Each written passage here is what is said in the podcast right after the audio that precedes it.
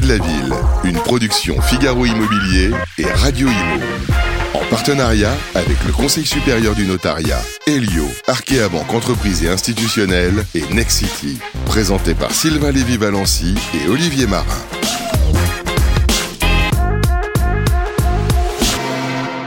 Eh bonjour à toutes et à tous. Merci d'être avec nous. Voilà, euh, nous sommes euh, en plein soleil dans une ville magnifique.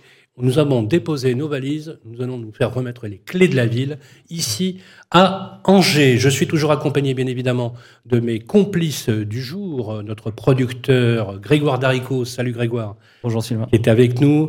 Et bien sûr, celui qui anime, qui a pensé, qui a conçu ce programme avec moi il y a quelques années déjà maintenant, puisqu'on est- on va clôturer la troisième saison, c'est notre ami Olivier Morin. Comment ça va, Olivier?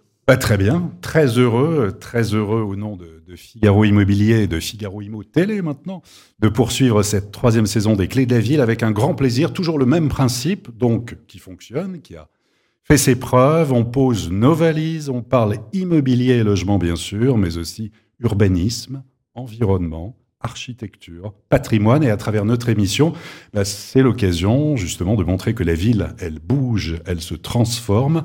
Il y a une identité, mais il y a aussi des nouvelles façons de vivre et d'habiter. On va le voir à travers des reportages, des échanges, les témoignages en plateau de personnalités emblématiques, des acteurs de la fabrique de la ville. Et pour cette saison 3, après avoir découvert Reims, Nice, Metz, Amiens, Le Havre, Tours et Lorient, eh bien, nous sommes à Angers, depuis la Maison des Projets, qui informe sur la rénovation urbaine, les projets en cours et à venir, reçus par notre grand témoin, adjoint au maire d'Angers, chargé du bâtiment, de la voirie et des travaux, c'est Jacques-Olivier Martin. Bonjour. Bonjour.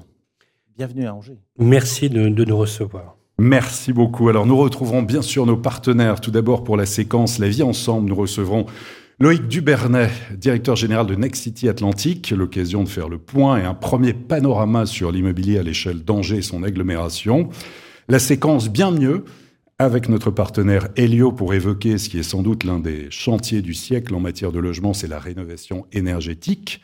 Pierre-Marie Perrin, directeur des affaires publiques de Helio, nous donnera l'état des logements côté performance énergétique à Angers et puis des conseils pratiques pour bien rénover. Pour la rubrique Parlons territoire avec Arkea Entreprises institutionnelles, on recevra Olivier Reguer du groupe Alter, Anjou Loire Territoire, qui sera à nos côtés pour parler d'opérations d'aménagement et d'urbanisme. Et puis chaque mois, un notaire du Conseil supérieur du notariat. Et aujourd'hui, nous recevrons Maître Guylienne Bellion-Louboutin, délégué à la communication pour le département de Maine-et-Loire, qui est notaire à Trélazé, commune située tout juste près d'Angers et qui fait partie d'Angers Agglomération. On fera un tour d'horizon, l'évolution des prix, des ventes à Angers, mais également délivrer des conseils pratiques. Voilà pour ce, ce beau programme. Mais tout d'abord, Grégoire, si je vous dis Angers, l'édito, c'est à vous.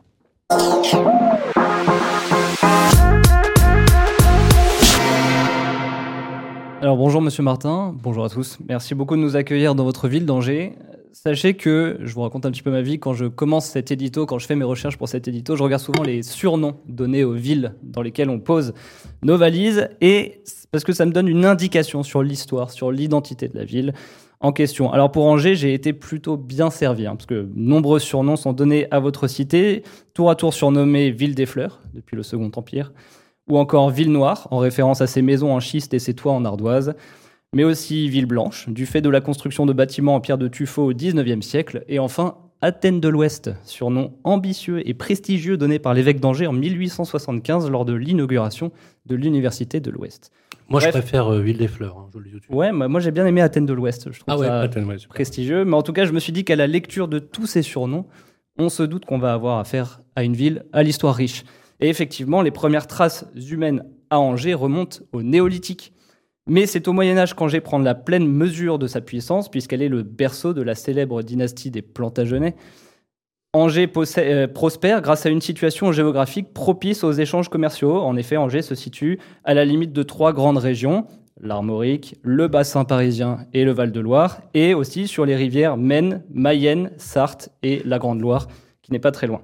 L'âge d'or d'Angers sera plus précisément le XIVe siècle, alors que la cité met en place une taxe à destination des marchandises traversant le duché et dont l'objectif est l'entretien des fortifications de la ville, taxe qui s'appelle la cloison. Angers prospère donc, compte une université et quatre facultés, droit, médecine, théologie et art. L'art auquel la ville est déjà sensible, à l'image de cette commande au lycée parisien Nicolas Bataille de la teinture de l'Apocalypse, euh, plus, important ensemble de tapisseries médiévales aujourd'hui. On peut l'admirer au château, on en parlera un petit peu plus tard. D'un point de vue urbain, Angers se développe aussi, gagne en population. Des 2892 sites inscrits à l'inventaire général du patrimoine culturel et des 100 monuments répertoriés à l'inventaire des monuments historiques, 41% datent du Moyen Âge. C'est dire l'importance de cette période pour Angers, aujourd'hui labellisée ville d'art et d'histoire. En 1538, Angers est régulièrement énoncée comme l'une des principales villes du royaume de France. Et lors de cette période de prospérité, de riches bâtisses en pierre sont édifiées dans une ville où les constructions étaient jusque-là en bois. Le port Hérault est aussi creusé en 1556 pour faciliter le commerce fluvial et un premier plan de la ville est établi en 1576. C'est la première représentation d'Angers en vue cavalière. Alors comme beaucoup de villes au XVIe et XVIIe siècle, Angers va connaître un creux démographique et commercial. En cause, les guerres, les épidémies, les famines. Alors les guerres de religion d'abord, qui touchent une ville acquise à la Ligue, mais dans laquelle la religion réformée aura connu un certain succès. Il faudra d'ailleurs au nouveau roi Henri IV un long séjour d'un mois dans la ville d'Angers, après sa récente conversion au catholicisme, pour entrer dans le cœur des Angevins. Au début du XVIIe siècle, Angers connaîtra coup sur coup épidémie de peste et de famine, laissant la cité dans un état en demi-teinte. Son redressement sera lent, l'activité économique marque aussi le pas et la ville évolue peu. D'ailleurs, petite anecdote, elle ne retrouvera sa population de 1650, à savoir 32 000 habitants, qu'au début du 19e siècle. 32 000, c'est Voilà. Euh, le réveil d'Angers viendra au 19e siècle, d'abord par une modification profonde de son paysage urbain. En 1807, l'empereur autorise par décret la destruction des remparts et pour les remplacer, une ceinture de boulevards est achevée dans les années 1850 qui, elle, relie le cœur de la cité et les faubourgs. Une série de ponts est ensuite construite dans son prolongement, offrant, à Angers un nouveau plan de circulation. À partir des années 1860, l'immeuble haussmanien se déploie à son tour euh, dans la ville et de nouvelles artères sont percées selon le célèbre modèle parisien. En 1849, enfin, le chemin de fer fait son arrivée et la gare Saint-Lô est inaugurée en 1853. En cette seconde partie du 19e siècle, c'est l'horticulture qui prolifère, faisant de l'Anjou la pépinière de la France. Mais pas que, on trouve à Angers des activités de distillerie, d'extraction d'ardoise, de fabrication de parapluies ou encore de textiles.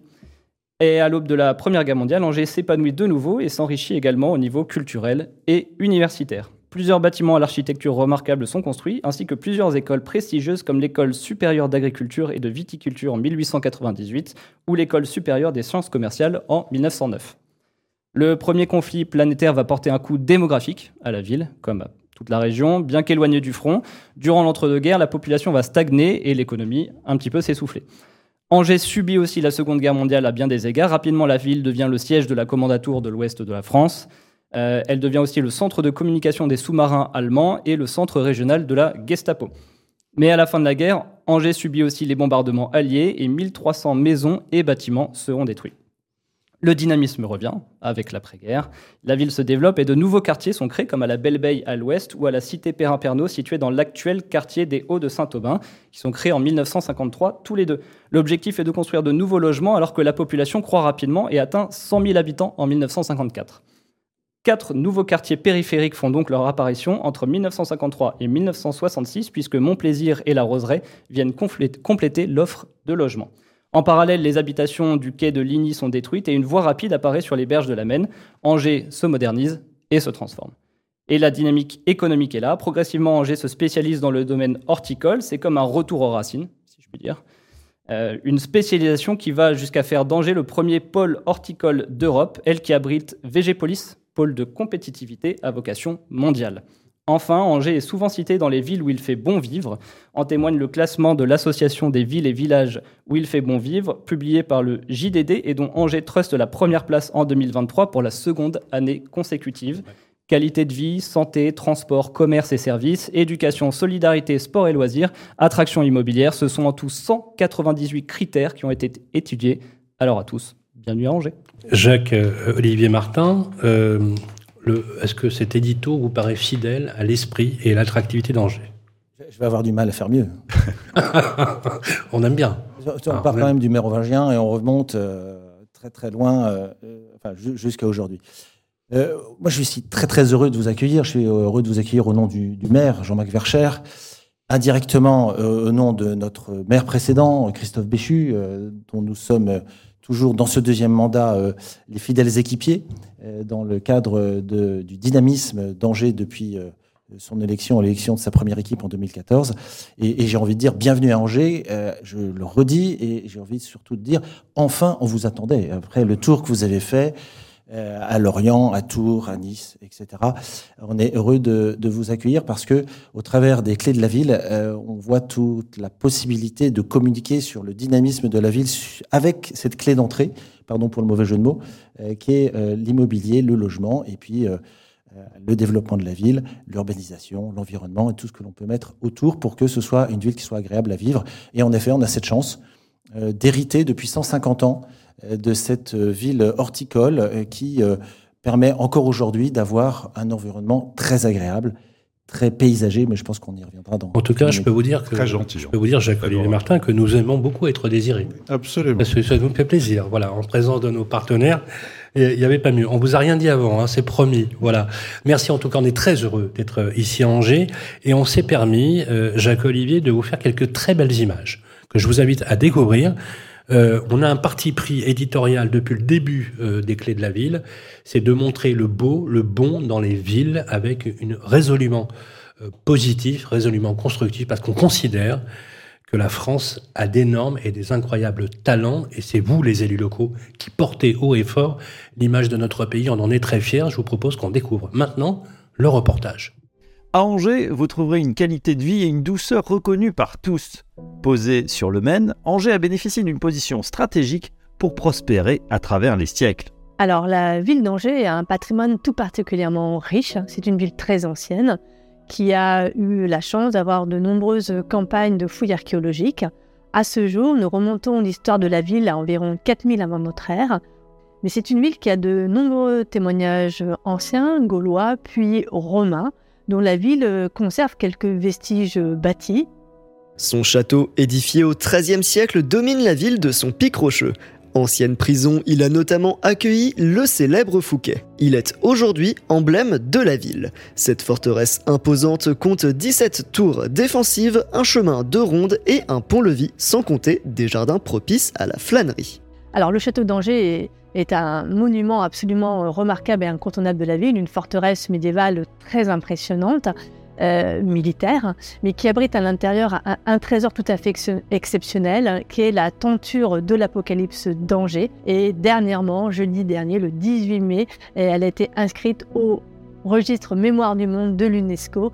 Alors, la tapisserie de l'Apocalypse a été commandée par le duc Louis Ier d'Anjou, qui est donc duc d'Anjou, à la fin du XIVe siècle. Commande cette œuvre absolument gigantesque, qui faisait à l'époque à peu près 140 mètres de long, euh, pour illustrer le texte de l'Apocalypse, écrit par Saint Jean, et en même temps, vraisemblablement, parce qu'il trouve dans les événements de son siècle, euh, la, guerre contre les Anglais, la Grande Peste, euh, un écho à ce texte du, premier, du premier siècle après Jésus-Christ. Et donc, on a une sorte de double lecture de cette œuvre, à la fois le texte religieux, mais aussi la vie quotidienne médiévale. Cette tapisserie est passe de main en main. Euh, Ensuite, donc le roi René qui en fait don à la cathédrale d'Angers. Mais elle est plutôt bien euh, entretenue et euh, conservée jusqu'à peu près à la fin du XVIIIe siècle, où là, elle est plus du tout à la mode. C'est une œuvre du Moyen Âge et on n'est plus du tout dans les canons de beauté de l'époque. Elle est ensuite restaurée au XIXe siècle et au début du XXe siècle devient une star. Elle parcourt le monde entier. Elle est présentée dans des expos universelles. Et au milieu du XXe siècle, elle est ici installée dans cette grande galerie construite spécialement pour elle. On est extrêmement euh, fiers et très heureux que cette tapisserie euh, euh, trouve enfin l'écho et la reconnaissance qu'elle mérite, puisqu'elle vient d'être inscrite au registre Mémoire du monde de l'UNESCO, qui valorise les œuvres prestigieuses qui ont pour vocation euh, d'exprimer euh, un, savoir-faire universel. Hein. C'est le cas ici avec la tapisserie. À quelques rues de la forteresse, vous y trouverez la cathédrale Saint-Maurice d'Angers, dont l'église primitive fut construite au 5e siècle. Elle est d'inspiration romane. Au pied de la cathédrale, admirez le palais épiscopal ou palais du Taux. Il est un témoin de l'architecture romane et un des plus anciens de France. Peu plus loin, la tour Saint-Aubin, ancien clocher de la plus ancienne abbaye d'Anjou, malheureusement détruite à la Révolution. Élevé au XIIe siècle aux côtés de l'abbaye, le clocher servait de tour de guet et de tour défensive grâce à ses meurtrières et son puits. Sauvegardée à la Révolution pour avoir servi de poste d'observation, elle est aujourd'hui classée monument historique. Sur l'autre rive de la Maine, en franchissant le pont de la Haute-Chaîne, vous tomberez sur l'ancien hôpital Saint-Jean. Monument d'art gothique du XIIe siècle, il abrite aujourd'hui le musée Jean Lursa et son ensemble de tapisseries contemporaines faisant écho à la tenture de l'apocalypse du château. Alors, la ville d'Angers, elle est surprenante en fait, puisque c'est une ville de taille moyenne, c'est une ville qui accueille plus de 150 000 habitants. Et quand on arrive à Angers, on est d'ailleurs surpris par euh, ses qualités géologiques. C'est une ville de schiste, plutôt sombre dans la cité, mais une ville blanche de tuffeau aussi, de la vallée de la Loire. Nous sommes aux portes du Val-de-Loire. Et en même temps, elle est surprenante parce qu'elle a un cadre de vie tout à fait agréable, de nombreux jardins qui euh, éclairent aussi également euh, la, ville. La ville d'Angers, ses services de l'urbanisme et de la culture euh, mettent en œuvre depuis plusieurs années le projet de doter la ville d'un outil réglementaire justement pour conserver son patrimoine, mais aussi pour pouvoir créer euh, de l'architecture contemporaine, s'adapter à la vie euh, des Angevins. En 2019 a été créé un site patrimonial remarquable, depuis 1600 hectares sur la ville, et depuis, nous sommes en train de mettre à l'étude un plan de sauvegarde et de mise en valeur pour protéger le patrimoine extérieur et intérieur, public et privé. Angers est ville verte et ce n'est pas pour rien. Une trentaine de parcs et jardins et sème la ville. Ville d'art, ville d'histoire, Angers se dévoile sous vos yeux. Bienvenue et bonne visite. Euh, applaudissements pour Alexandre Burkhardt. Et les commentaires, bien sûr, de notre journaliste Fabrice Coustet qui se trouve donc à Paris et bien sûr la voix off. Et la voix off, d'ailleurs, elle n'est pas très loin puisque c'est notre réalisateur Théo qui fait la voix off, comme quoi finalement, tu as un grand potentiel de reconversion. Merci en tout cas. Euh, ça vous a plu? J'ai adoré. Entre le texte et les images, euh, tout est dit, ou presque. En tout cas, euh, merci pour cette mise en valeur de notre ville. C'est une ville, ça a été dit, c'est une ville de taille moyenne, sans que ce soit péjoratif, c'est 160 000 habitants à peu près. au carrefour de différentes routes, euh, des routes anciennes et des provinces anciennes, ce qui fait que Angers a été mis en valeur, comme ça a été très bien dit il y a quelques minutes, euh, au Moyen Âge et, un peu après, et puis euh, que au cours des 30 ou 40 dernières années, un petit peu moins, parce que justement, on était un peu perdu entre les grandes métropoles autour, entre Rennes, entre Le Mans, entre Tours et Nantes, et nous avions besoin, ici, la ville avait besoin de d'améliorer sa notoriété dans les dernières décennies. On va pouvoir. Alors justement, euh, pour la seconde année consécutive, sur le ranking des recherches des villes où il fait le bon vivre, Angers a été nommé à la première place pour la seconde année consécutive. Et si on compare dans les 15 dernières années, on a vraiment l'impression que ce territoire prend une revanche assez sévère, euh, à l'instar d'autres métropoles qui, euh, qui ont beaucoup tracté. Est-ce qu'il y a une recette est-ce que la recette est politique? Est-ce que bah, c'est vrai que vous avez un maire emblématique qui maintenant est voilà un, maire historique, on va dire, euh, qui est aussi emblématique aujourd'hui puisqu'il s'occupe de l'aménagement du territoire. C'est pas neutre. Est-ce qu'il y a une recette? Est-ce que c'est politique? Est-ce que vous avez transfiguré la ville? Euh, Comment vous expliquez comme ça que Angers devienne la ville préférée des Français où il fait bon vivre? D'abord, c'est un grand honneur, c'est un grand plaisir. Euh, et on est ravis d'accueillir tous ceux qui veulent, qui veulent travailler, visiter, s'installer euh, à Angers et, dans le territoire autour. La, la recette, c'est pas une revanche. Euh, c'est un peu trop belliqueux pour la douceur angevine qui nous caractérise, et on n'a euh, aucune animosité vis-à-vis de, des territoires qui sont autour de nous. Mais c'est vrai que nous étions catégorisés entre Le Mans et Nantes, entre Tours et Nantes, ah comme je viens de le dire, et ça, on avait du mal à expliquer qu'Angers euh, était un point de passage euh, intéressant et qu'il y avait euh, une grande histoire de la ville, certes, mais aussi de l'économie sociale autour et culturelle, bien sûr, autour de, notre ville. La recette, je crois qu'elle était dans un mélange équilibré de recherche de notoriété sur différents sujets. Dans un premier temps, et ce, sont les deux grands piliers du premier mandat de Christophe Béchu de développer économiquement et sportivement la ville, la ville pour qu'elle soit repérée et repérable. Euh, et euh, on profite quelques années plus tard de cette trajectoire pour qu'on puisse culturellement, au, socialement aussi, et au niveau du logement, au travers des rénovations urbaines qui sont en cours et dont je suis convaincu, on va dire quelques mots dans quelques minutes, c'est tellement important, euh, ça nous permet d'être attractifs. Et puis, euh, il y a cette histoire végétale. Euh, Angers, c'est... On, va l'évoquer effectivement avec Angers qui est à la fois fidèle à son patrimoine, mais qui est aussi le symbole d'une ville qui bouge et qui se transforme. On note déjà des aménagements, des projets urbains, réaménagements, revoir les rues, les espaces publics, l'aménagement de la voirie, nouvelle ligne de tramway, je crois que c'est la B, la C à partir de juillet prochain. Et puis, vous avez récemment déclaré euh, dans une interview au journal 20 minutes, pendant des décennies, les rues ont été goudronnées pour éviter d'avoir euh, trop d'entretien.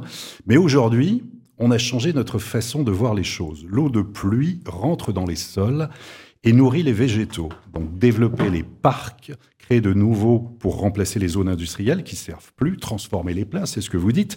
Vous voulez en fait végétaliser partout où c'est possible, notamment le centre-ville. Végétaliser, c'est faire euh, d'Angers le symbole d'une ville qui respire. C'est ça l'ambition? L'histoire nous oblige.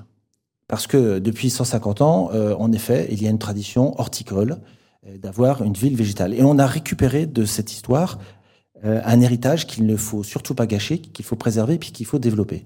Cet héritage, c'est 100 mètres carrés de parcs, de jardins végétalisés par habitant.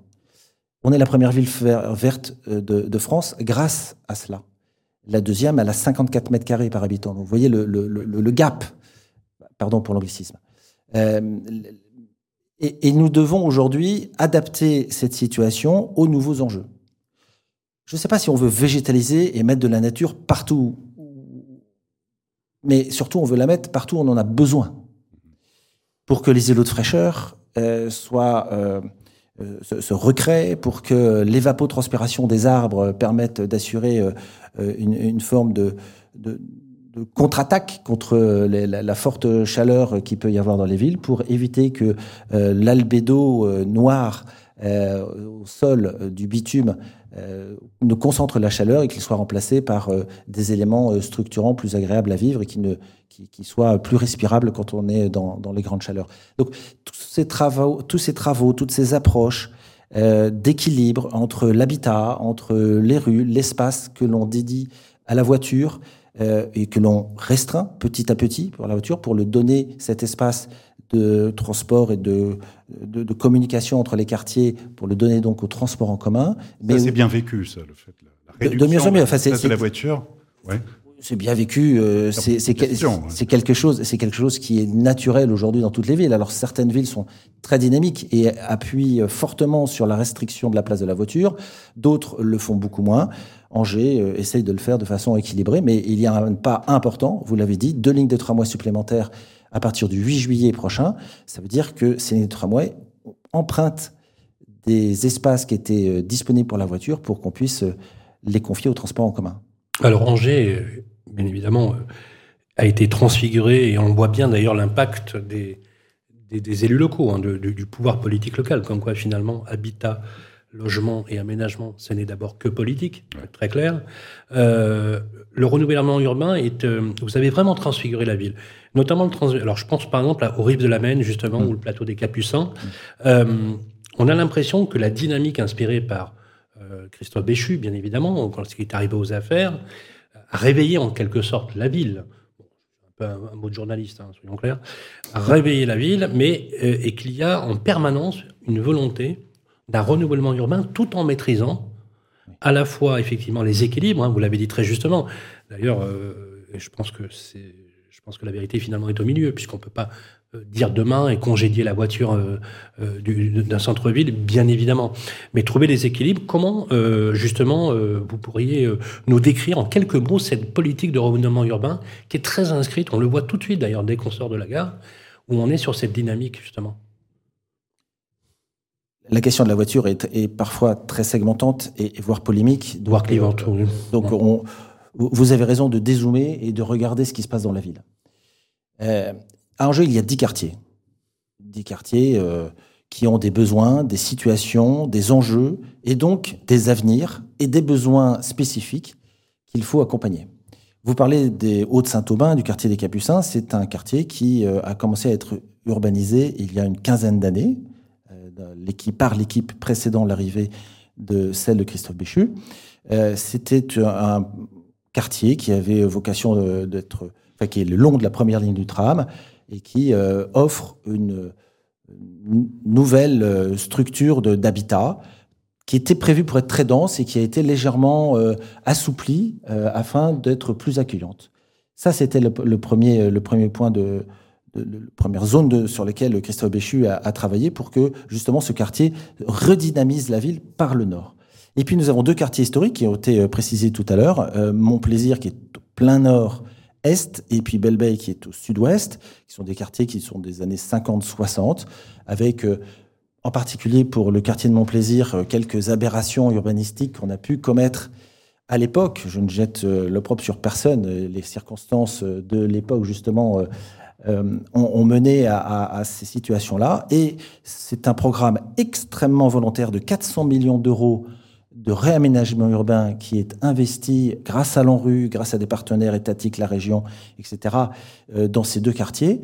Mais 400 millions d'euros, euh, c'est juste un indicateur. L'important, c'est de transformer ce qui se voit, certes, mais ce qui se vit aussi.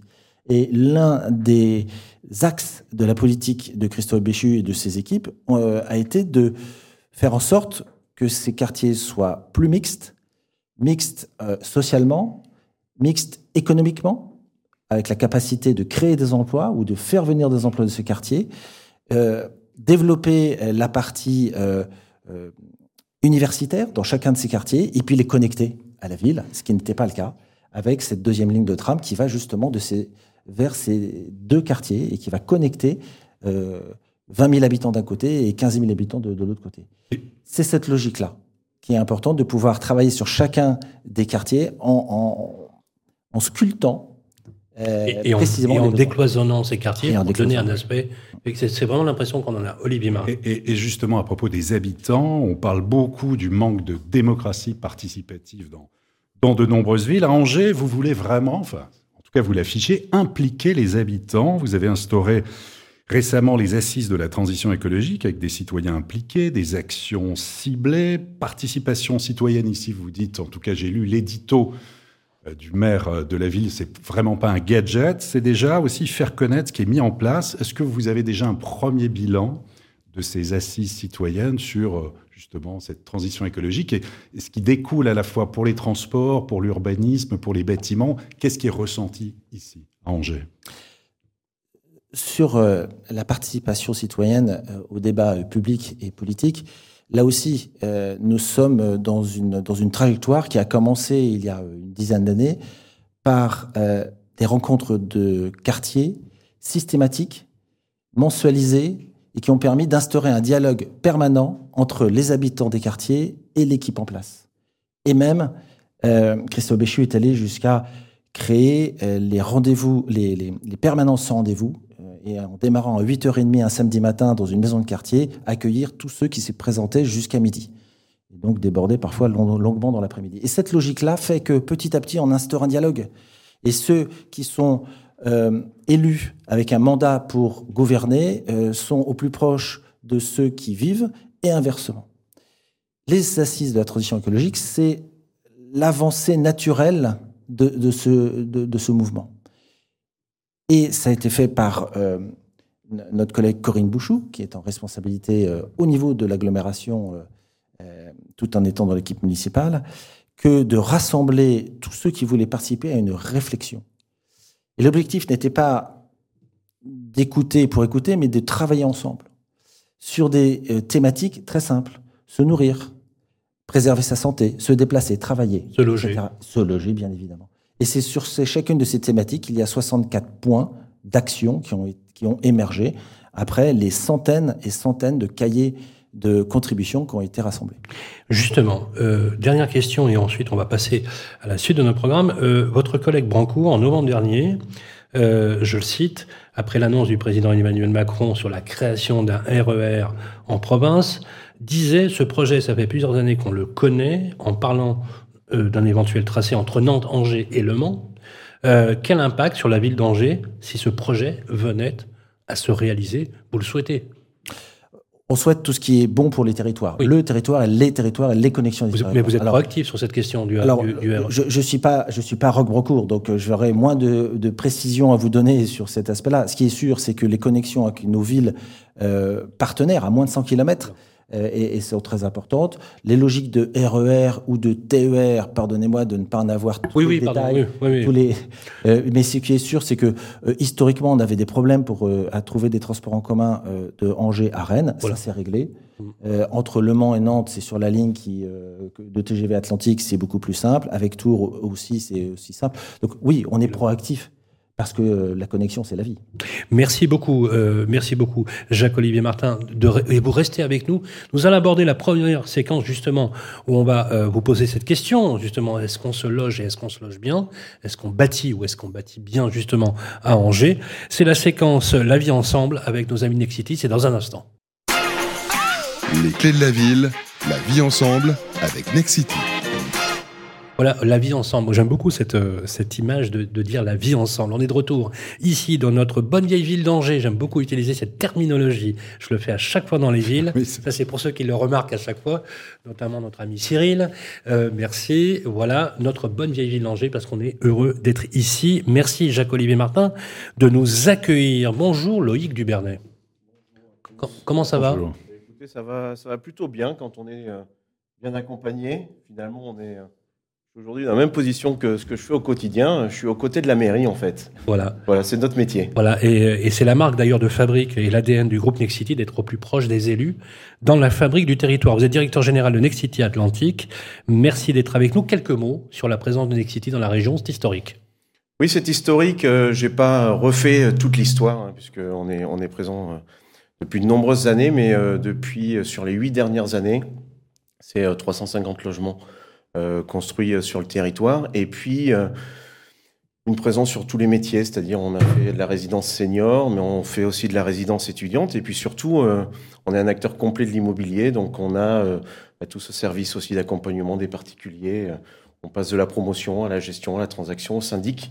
Et c'est aussi ben, voilà, ce qui fait notre, notre présence sur un territoire de façon, de façon durable, en prenant en compte les évolutions, c'est-à-dire des territoires qui évoluent euh, plus vite que les autres, les attractivités qu'on doit, mettre, euh, qu'on doit mettre en avant. On parlait de biodiversité, de passé horticole, etc. Et voilà, tout ça, on s'en imprègne au quotidien pour pouvoir au mieux le faire ressortir sur nos projets. Loïc, euh, vous avez effectivement rappelé que le groupe Nexity est un acteur global hein, de l'immobilier, donc sur l'immobilier ancien, la transaction, la gestion et, la copropriété, bien évidemment. On va dire, bon, sans faire de provocation, mais est-ce que nous avons affaire à des élus bâtisseurs sur la ville d'Angers Objectivement? Objectivement, je dirais euh, oui, sans faire de voilà, de brossage dans, dans le sens du poil, mais autant se dire la vérité en fait finalement. Parce Parce que que vous, le, vous le savez, on est dans un contexte, pour le dire, ce matin, la Fédération des promoteurs immobiliers a publié ses résultats dans certaines régions, mais vous le savez, Jacques-Olivier, avec moins 40%, dans le cas où on a une promotion immobilière à l'arrêt dans certains territoires, c'est vrai qu'il est, très, il est réconfortant, Loïc, de voir qu'on a des mairies, des municipalités qui, au contraire, sont proactives et concourent justement à l'acte noble de construire. Tout à fait. En fait, c'est tout le travail en fait qu'on fait euh, main dans la main. C'est d'être aussi euh, très rapidement à aller euh, proposer un projet. Et ce projet, on le travaille avec les équipes. Il y a eu à Angers cette charte promoteur, mais finalement, on peut dire tout ce qu'on veut sur la charte promoteur. C'était pas que Angers qui l'a fait, mais ça apporte du bien parce que finalement, c'est aussi des règles. Et il y avait des engagements, et ça, c'est rare. Je crois que pas sûr que ça existait dans d'autres villes, c'est qu'il y avait aussi un engagement dans la charte, c'était que la ville d'Angers, par exemple, allait répondre très rapidement aux promoteurs sur les projets qui étaient soumis. Ça n'existe nulle part. C'est-à-dire, Euh, je crois savoir Ouais. d'ailleurs que la première fois que nous l'entendons, euh, un, un commentaire justement là- là-dessus? Bien sûr, mais Jacques merci Ollier. de, merci de citer cette charte. Les, chartes, souvent, elles sont mises en œuvre pour euh, régler des conflits. euh, entre, euh, et, et nous, on a essayé d'être proactifs pour que cette charte soit au contraire un, accélérateur des besoins, des besoins de la ville pour aider ses habitants, ceux qui sont là ou ceux qui veulent venir à pouvoir trouver un logement, et le souhait des promoteurs d'investir sur Angers. En 2014, il y avait neuf promoteurs actifs sur la ville. La charte signée il y a un an, un peu plus d'un an, puisqu'on a fêté sa première bougie il y a deux mois, euh, la charte a, sign- a été signée par 70 promoteurs et aujourd'hui on en a 25 actifs sur la ville.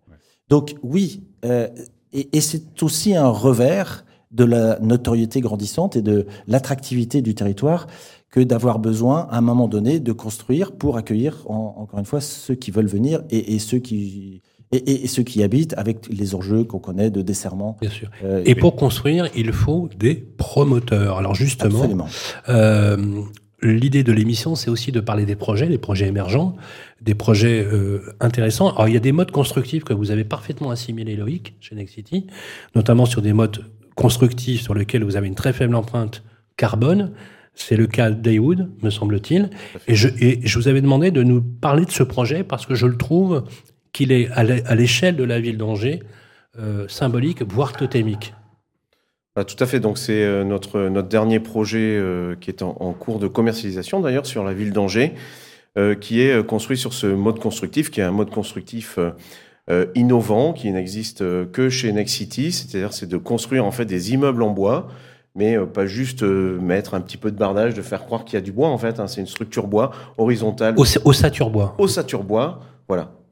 Plancher, façade, euh, tout est en bois. Et pour autant, quand on est à la fin dans le logement, on n'est pas dans le chalet à la montagne, quoi. Voilà, on n'est pas dans ce paradoxe ou dans cette caricature en fait de dire on met, tout- on met du bois partout. En fait, on a enfermé du carbone hein, dans ce dans ce bâtiment-là.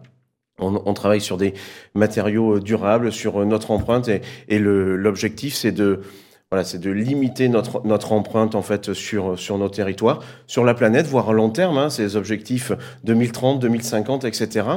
Et puis, euh, si vous voulez, ça va dans le sens en fait de ce qu'on veut améliorer aussi. Puisque, par exemple, si je prends euh, cet exemple, vous voyez, euh, il s'appelle CVA, vivre sereinement dans la vie ensemble. Je veux dire, c'est pas pour rien. Si on l'appelle CVA quand on est à Angers, c'est, ça fait aussi écho à l'histoire de la ville. Ça fait écho au bois, en fait, qu'on emploie. C'est vivre sereinement. C'est une économie de, c'est une économie de charge, du coup, pour, pour nos habitants. Et euh, en même temps, on, regarde, parce qu'on on diminue notre empreinte carbone, c'est bien, mais on diminue aussi notre empreinte euh, sur la ville. Si je prends cet exemple-là, mais c'est ce qu'on travaille au quotidien, c'est on, on part d'une parcelle qui était là pour le cas 100% euh, imperméabilisée, voilà, et euh, lorsqu'on aura terminé notre réalisation, on aura à peine la moitié de la surface du terrain qui sera imperméabilisée. Donc on va, on va redonner, on parlait de euh, diminuer, euh, trouver des puits de fraîcheur, euh, éviter les zones de chaleur, etc. Voilà, c'est ce qu'on fait dans le bâtiment, mais aussi à l'extérieur, parce qu'on va recréer ces espaces verts qui n'existaient, mais alors pour dire pas du tout. Et donc beaucoup d'opérations de, aussi de réhabilitation, de réinventer l'existant, et puis quelque chose d'étonnant. Je voyais ce matin, en fait, euh, les annonces de la Fédération des promoteurs immobiliers. On parle beaucoup, donc, à la fois de la construction, mais on parle aussi beaucoup des acquéreurs. Et en fait, quand on regarde notamment l'évolution des prix dans le neuf, ça augmente partout. Et quand on voit tout en bas, il y a une seule ville où les prix de l'immobilier neuf ne bougent pas, restent stables. Alors, on est autour de 4 000 euros 4000 euros du mètre carré. En fait, c'est Angers. C'est, là aussi, il y a une recette. Est-ce que vous êtes d'accord avec les prix, justement, euh, sur les prix? Parce que je pense Sur- que vous aviez des prix différents. Sur les prix, euh, c'est toujours difficile en fait d'avoir une moyenne. Il y a l'écart suivant où vous êtes situé. Dans Selon les données que vous avez, vous, chez Nexity. Nous, selon, selon les données euh, chez Nexity et de des observatoires en fait qui existent, on est plus proche de 4500, 4600 euros sur le neuf. hein, Aujourd'hui, euh, sur la ville d'Angers, euh, sur, sur la moyenne. Voilà, on est un petit peu au-dessus. Alors, oui, les prix euh, continuent d'augmenter. On essaye de, de le faire euh, de façon euh, raisonnée. hein. On subit aujourd'hui euh, euh, voilà, une difficulté, une augmentation des Bien coûts de construction, euh, une augmentation des normes, des fois des exigences euh, liées euh, bah, aux besoins de logement. Je pense Justement, CVA. CVA. 46 logements. Euh, vous voyez, sur, sur CVA, on est 45 logements, on a une Oui. part d'abordable, une part de logements sociaux, et on arrive à maintenir un prix moyen qui est à euh, 4500 euros euh, du mètre carré sur la totalité du programme. Et en fait aussi, on change, alors depuis peu de temps, parce qu'on est quand même, euh, on subit euh, une crise de plein fouet. Hein. L'immobilier, ça a toujours été cyclique. Euh, sur notre âge, on en a connu euh, plus ou moins. Mais on, est aujourd'hui dans une crise un peu particulière qui est, due à ces, à ces taux de, crédit, notamment. Et donc, on, perd une capacité d'emprunt de nos clients. Et en fait, on avait avant un peu le réflexe de se dire, bon, il faut des logements un peu de toute taille, des petits, des grands, etc. Et puis on se disait, ben, une fois qu'on avait fabriqué notre programme, une fois qu'on avait fabriqué le programme, en fait, on allait chercher le client qui allait avec. On se disait, bon, on a un T3, on va aller chercher plutôt un jeune couple avec un enfant. Tiens, on a un T4, on va aller chercher une famille. Et on trouve. On les trouvait. on les trouvait, en fait. Mais aujourd'hui, on les trouve moins. Parce que, justement, ces capacités d'emprunt sur des euh, logements chers. Mais euh, Loïc, ce que vous nous dites, c'est quoi? C'est qu'il y a une demande qui s'est effondrée? Y a, La demande s'est effondrée, les besoins sont plus tout à fait les mêmes, et pour autant, Enfin, je dirais, la demande s'est pas effondrée parce que le besoin de logement oui, parce que, voilà. est le même en fait. C'est que nos clients ont moins la capacité d'acheter. Et peut-être en fait qu'il faut réfléchir et se dire, et c'est ce qu'on fait en ce moment, c'est de se dire, ben, on va plutôt essayer de faire des logements que nos clients ont la capacité d'acheter. Et donc, oui, peut-être qu'il faut euh, un petit peu, euh, pas revenir en arrière, mais penser différemment. Est-ce qu'il vaut mieux loger des gens dans un logement plus petit ou pas les loger du tout? Moi, je pense qu'il faut les loger peut-être dans des logements plus petits et donc du coup moins chers et leur permettre d'évoluer dans leur parcours de, vie immobilière plus tard vers des logements plus grands, peut-être ailleurs que dans la ville, etc. Jacques Olivier, justement, par rapport à, c'est très pragmatique. Hein, c'est très pragmatique et c'est un enjeu pour tous les enjeux. Euh, alors 4000, 4005, moi j'avais 4003, donc on, y est. Alors on y est. On y est. en revanche, ce que ressentent les Angevins, c'est que ça a quand même augmenté depuis quelques temps. Euh, surtout dans l'ancien, mais ça. Surtout dans l'ancien, mais aussi le neuf quand même, de façon euh, par effet domino. Et, ça le neuf avec euh, des modes constructifs qui coûtent plus cher, des coûts des matériaux qui ont flambé. C'est voilà. un jugement de valeur. Mais, c'est factuel. C'est factuel. et puis le sentiment qu'il y a à Angers, c'est que ça a augmenté très vite, très fort. Quand on regarde maintenant la réalité, on se rend compte qu'on est globalement dans une moyenne euh, habituelle pour les villes de même strate euh, et, pour les villes de, à peu près dans la même région. Donc euh, on n'a pas à rougir. Il y a un effet rattrapage, il faut le noter. C'est ça va avec la notoriété et l'attractivité du territoire. Il y a une, un effet rattrapage qui s'est passé. Et puis c'est, pardonnez-moi de revenir à cette charte, mais c'est la seule qui a été signée par la FPI. Donc elle a aussi un sens important dans les relations qui lient la ville avec les promoteurs. Au sein de cette charte, il y a un élément d'équilibre qui est que chaque programme doit avoir à minima 25% de logements abordables. Parce que là aussi, entre le social, le libre, il y a l'abordable au milieu qui permet d'avoir une forme d'équilibre de l'offre de logement. Je pourrais vous parler de la charte assez longtemps parce qu'il y a d'autres points qui sont fondamentaux pour euh, le développement du territoire, sa structuration et les enjeux. Juste, mais... pardon, un mot, elle s'applique à Angers, son agglomération également? Non, elle s'applique à Angers pour le moment. Angers. Euh, euh, et, en revanche, un des points de la charte est l'équilibre de l'ensemble du territoire. Quand un promoteur a une opération à Angers, nous lui demandons d'en avoir une dans l'agglo aussi, en plus. Mais en général, il n'y a pas de difficulté. il y a une bonne fluidité entre vous, une bonne de bons échanges, du dialogue, ce qui est important. Oui, dernier point, euh, Loïc, on souhaitait, je vous avais posé la question lorsqu'on a préparé cette émission en antenne, Bon, les prix, c'est important. Vous nous avez donné les prix. Alors justement, sur Haywood, est-ce que à, combien on peut avoir Est-ce qu'on a encore du stock Est-ce qu'on peut encore acheter? Alors oui, on a encore, euh, on a encore euh, quelques logements euh, à la vente. Hein, il y a aussi ces dispositifs, ce que disait M. Martin, c'est logement abordable. Donc c'est voilà des logements à un prix qui a été encadré par la mairie, un taux de TVA réduit également. Donc on va aussi sur des, des enveloppes à peu près de combien? Alors sur, la moyenne, vous avez un, T2 aux alentours de 220 000 euros. Euh, voilà, donc c'est un prix moyen. On va avoir des plus petites surfaces à 210 000. Et puis, vous voyez, euh, j'en ai vendu un la semaine dernière à 235 000. Et puis, euh, le T3, en effet, on est plutôt... on va aller entre 250 et 290 suivant les niveaux. On a des beaux logements en attique, etc. Voilà. Et,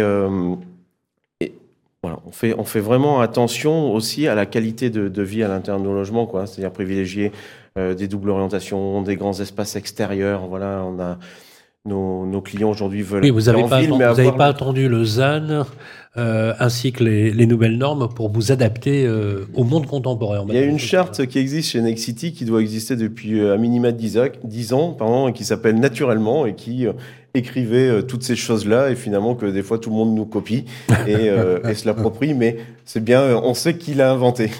Merci euh, beaucoup. Applaudissements pour Loïc Dubernet. Je rappelle que vous êtes le directeur général euh, Atlantique pour le groupe Nexity. Nexity qu'on retrouve sur Internet et on a tous les projets dont vous nous avez parlé. On va enchaîner tout de suite et parler d'un sujet très important. Je sais, Jacques-Olivier, qui vous passionne puisque c'est vraiment la dent creuse. On vise effectivement la neutralité carbone et donc la rénovation énergétique est devenue, devient la préoccupation majeure de la nouvelle urbanité. On va retrouver notre ami Pierre-Marie Perrin dans quelques instants. Les clés de la ville, bien mieux, avec Elio. Et voilà, de retour ici à Angers. Je vous encourage à venir la visiter. C'est vraiment magnifique. Euh, il faudra d'ailleurs, mon cher Olivier, qu'on passe un peu plus de temps euh, la On fois va- prochaine. Faut qu'on aille Oui, visiter justement euh, ce musée où on a cette formidable tapisserie absolument incroyable. Mais il n'y a pas que ça, bien évidemment. Mais la culture, euh, le verre, le bien-être dans cette ville, c'est quelque chose que l'on respire dès qu'on sort de la gare. Merci Jacques-Olivier Martin de nous recevoir. Séquence rénovation énergétique. Olivier Marin, nous recevons un des poids lourds de la rénovation énergétique en France. Oh oui, on a l'habitude maintenant de le recevoir, effectivement. C'est notre par- partenaire Helio. Alors, rénovation énergétique, enjeu majeur qui nécessite à la fois de la transparence, de la confiance plus que jamais et de bons conseils.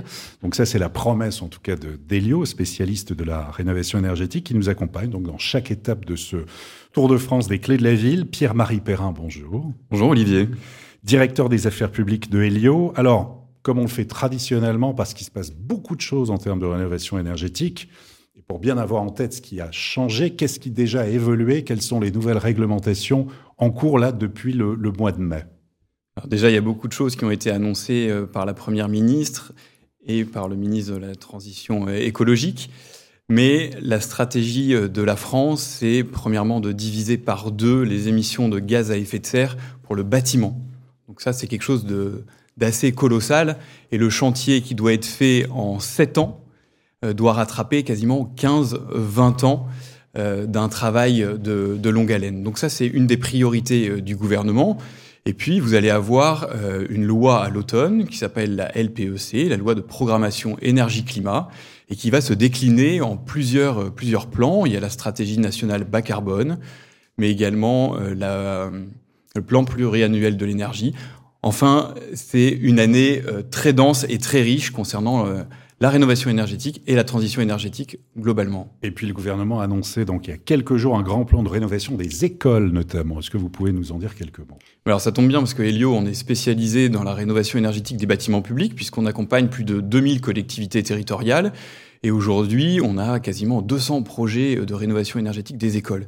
Donc c'est colossal. La Banque des territoires qui mène ce projet via le programme EduRénov euh, a l'ambition de rénover euh, quasiment 10 000 écoles euh, dans les euh, dans les cinq ans, donc ce qui est euh, absolument énorme. Donc il y a de la pédagogie. Je rencontrais il y a quelques jours Nicolas Turca qui euh, est à la Banque des Territoires et qui pilote ce projet. Et on doit faire remonter avec les territoires. Et votre émission participe aussi de cette dynamique de remonter les projets éducatifs et les projets des directeurs d'école et des maires qui ont envie de faire baisser de 40% euh, la consommation énergétique de, de leurs écoles. Alors, comme à chaque fois, on va rentrer dans le concret. Vous avez étudié les logements à Angers, en tout cas avec euh, différentes bases de données sur les fameuses étiquettes du diagnostic de performance éner- énergétique, de, de la lettre A jusqu'à la lettre G, voire G+. Et vous allez nous faire un, un état des lieux, en fait, du logement et des logements à Angers. Est-ce qu'Angers est une euh, bonne élève? Alors je vais y arriver, mais je vais commencer par euh, dire qu'à Angers, il y a à peu près 90 000, euh, 90 000 logements, avec un parc qui est plutôt un parc de, de locataires, avec à peu près euh, 75% euh, euh, d'appartements. Donc il y, a, il y a du travail de rénovation énergétique euh, à faire et les propriétaires vont devoir s'engager dans cette dynamique. Mais après les euh, huit villes qu'on a traversées, Angers est encore une fois le premier de la classe. C'est-à-dire Ouais. que l'on a, euh, et on en parlait tout à l'heure, Olivier, on a 32% de passoires énergétiques, alors que dans d'autres villes, on le voyait à Tours, on le voyait Bien à sûr. Lorient, on était aux alentours de 45% de passoires Ouais. thermiques, donc entre la lettre et l'étiquette euh, E, F et G. Donc euh, j'ai envie de vous demander quel est le, le remède Bah, moi, j'ai, miracle. moi, j'ai une suggestion. Moi, j'ai une Ouais. suggestion, c'est que nous prenions en charge le syndicat d'initiative de la ville. Ah oui, c'est Parce que je trouve qu'on assure une promotion extraordinaire. Non, mais c'est vrai, ces chiffres sont exceptionnels. Avec Pierre-Marie, on fait le Tour de France depuis un moment, hein, avec Olivier. Et c'est vrai que. on n'a jamais, a jamais vu ça. On n'a jamais Ouais, vu ouais, des, ouais, sur, des- des- sur des les logements classés C et D, donc on a 27%, donc ce qui est, ce qui est incroyable. Incroyable. Oui, oui, incroyable. Exactement. Un mot, Jacques Olivier, sur cette question? Vous êtes vraiment, euh, vous le saviez, ça, vous étiez très bon, mais là, pour le coup. Non, je n'avais pas la précision de ces chiffres. Euh, la précision que j'avais, c'est que au cœur du renouvellement urbain dont je vous ai parlé tout à l'heure, et à Belle-Beille et à Mon-Plaisir, je continue pour le syndicat d'initiative pour, en nommant les quartiers, euh, au cœur de cette rénovation énergétique, euh, au cœur pardon, de ce renouvellement urbain, il y a la rénovation énergétique. Et il y a des collectifs de grande hauteur qui sont entièrement dépecés et rénovés afin d'apporter au logement social ou au logement en acquisition euh, prioritaire des solutions euh, énergétiques qui soient cohérentes avec euh, ce qui nous, impose, que la transition écologique nous impose aujourd'hui. Donc, bien sûr qu'on est dans une logique euh, sur notre parc social qui est assez important à Angers, puisque nous avons 35% de logements, sociaux à Angers. Nous sommes dans une logique de, rénovation énergétique. Et on va même plus loin, puisqu'il y a trois grands immeubles sur l'un des quartiers qui ont été euh, déconnectés du gaz et qui ont été connectés au chauffage urbain. Et ça aussi, le chauffage urbain dans notre ville, c'est une vieille histoire. Le premier réseau date de 1970. On a 75 km de tuyaux aujourd'hui. On a l'équivalent euh, de 30 000 logements qui sont connectés au chauffage urbain et on a la volonté d'atteindre 55 60 000 logements euh, dans les années à venir. Donc toute cette logique de transition énergétique, de maîtrise euh, de, de ces, de ces passoires, euh, eh bien, je suis heureux d'en voir la conséquence dans les chiffres. Et là, on ne parle que du Et avec le plan énergie, donc dans les bâtiments à Angers. Ça, c'est- Nous avons, alors ça, je- là je parle des 880 000 mètres carrés euh, publics de la ville d'Angers. Nous avons un plan énergie bâtiment qui se décline en sept euh, euh, opérations, sept actions qui visent à, à mieux euh, travailler euh, sur euh, notre, euh, la, qualité énergétique de, de nos mètres carrés publics. Et je suis ravi d'être à côté d'une entreprise qui est très efficace sur ce domaine-là. On va s'échanger nos cartes. Alors justement, très bien, Pierre-Marie Perrin. Alors on va voir un exemple concret d'abord de rénovation globale, avant et après travaux, justement pour avoir en tête bah, ce qui peut être fait. Alors typiquement, côté particulier, une petite maison, 90 mètres carrés, avant et après travaux, qui concerne un couple angevin avec un enfant, maison chauffée au fioul. Cas concret, hein. Cas très concret. Et après, après avoir expliqué le cas, je vais revenir un petit peu sur les différentes aides qui existent en France pour euh, éclairer un petit peu le, public. Le but, la volonté, c'est de passer d'une étiquette F à une étiquette A, ce qui représente un gain énergétique d'à peu près 83%, donc ce qui est colossal. On va réaliser cinq types de travaux. Le premier, l'isolation des combles perdus. Le deuxième, l'isolation des planchers bas. La troisième, le remplacement d'une chaudière au fioul par une chaudière à granulés de bois installer une VMC double flux. Et puis, ce qui fonctionne très bien, c'est l'isolation thermique par l'extérieur. Donc là, on réussit à faire une rénovation énergétique performante, globale, et pour un coût de travaux d'environ 46 000 euros, en allant chercher les aides, c'est-à-dire les C2E, les certificats d'économie d'énergie, à peu près 15 000 euros, ma prime rénov, qui est le dispositif public d'aide à la rénovation énergétique, 10 000 euros, et puis, vous avez d'autres petits dispositifs qui sont bonifiés, et notamment, on va aller chercher 1000 euros euh, pour le bonus de sortie de passoire euh, thermique. Donc là, ça nous rajoute 1000 euros de prime. Et puis, 1000 euros pour le BBC, donc c'est bâtiments basse consommation. Et avec ça, on arrive à obtenir une aide d'à peu près 27 000 euros sur un chantier de 46 000 euros. Donc plus de 50% C'est énorme. d'aide à la rénovation énergétique quand on s'engage dans un projet de rénovation globale. Et c'est ça qui est important aujourd'hui, de dire aux ménages, il faut absolument aller vers des rénovations globales performantes. Vous allez me dire, il reste 19 000 euros pour un foyer et un ménage qui de- souvent sont dans des situations financières difficiles et on connaît la situation euh, financière actuelle. Et ben, le reste à charge, c'est compliqué. C'est compliqué parce qu'il y a une hausse des matières premières, mais il y a des dispositifs d'aide, il y a des dispositifs d'accompagnement. Je pense à l'éco PTZ, éco prêt à taux zéro, qui permet d'aider les ménages à se financer. Et donc, on a besoin d'avoir des acteurs publics, des collectivités territoriales, mais aussi des, des acteurs privés qui viennent accompagner, aider, soutenir. Les acteurs bancaires sont très importants et aujourd'hui, ils doivent s'engager dans cette dynamique-là. L'État, d'ailleurs, devrait peut-être inciter à ce qu'il y ait des quotas euh, par an de banques qui s'engagent dans des projets de rénovation énergétique. Donc ça, c'est le premier cas. C'est en cours. Jacques-Olivier Martin, oui. Et, et, et, et, toutes ces opérations sont soutenues aussi par euh, euh, l'agglomération angevine. Et si cette, maison, si cette maison est dans l'agglomération angevine, il y a l'opération Mieux chez moi 2, la suite de la 1, mais qui est renforcée, pour, qui peut aller jusqu'à 10% euh, des, des, travaux dans certaines circonstances, et puis les subventions au PTZ, euh, ou à l'éco-PTZ, etc. Donc il y a aussi une volonté... Ah oui, 10%, comment ça, 10 ça veut dire que 4600 euros pourraient être débloqués en complément L'opération euh, Mieux chez moi 2 va jusqu'à 10%. Et ce qui est intéressant de savoir, c'est que les aides des collectivités territoriales ne sont pas écrétées, ne sont pas euh, plafonnées. Donc, c'est-à-dire qu'elles sont comme les certificats d'économie d'énergie, qui est l'aide privée payée par les fournisseurs d'énergie, peut aller au-delà des 80%.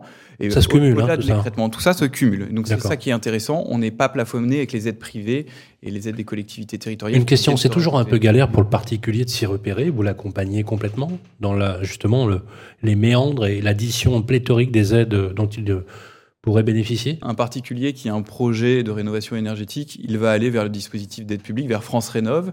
Et de temps en temps, aujourd'hui, c'est un service qui se met en place, qui n'est pas forcément encore complètement euh, maximisé. Et donc, nous, on les accompagne du début en faisant un audit énergétique, un diagnostic de performance énergétique, et puis après, on va les accompagner sur des scénarios de travaux. Donc, on va leur dire, avec votre budget, pour atteindre cette étiquette énergétique-là, on va vous proposer ce scénario de travaux-là. Une fois qu'on a ce scénario de travaux, on va leur proposer une aide financière. On va leur dire, bah, si vous faites ce scénario de travaux, vous allez avoir tant d'aides financières.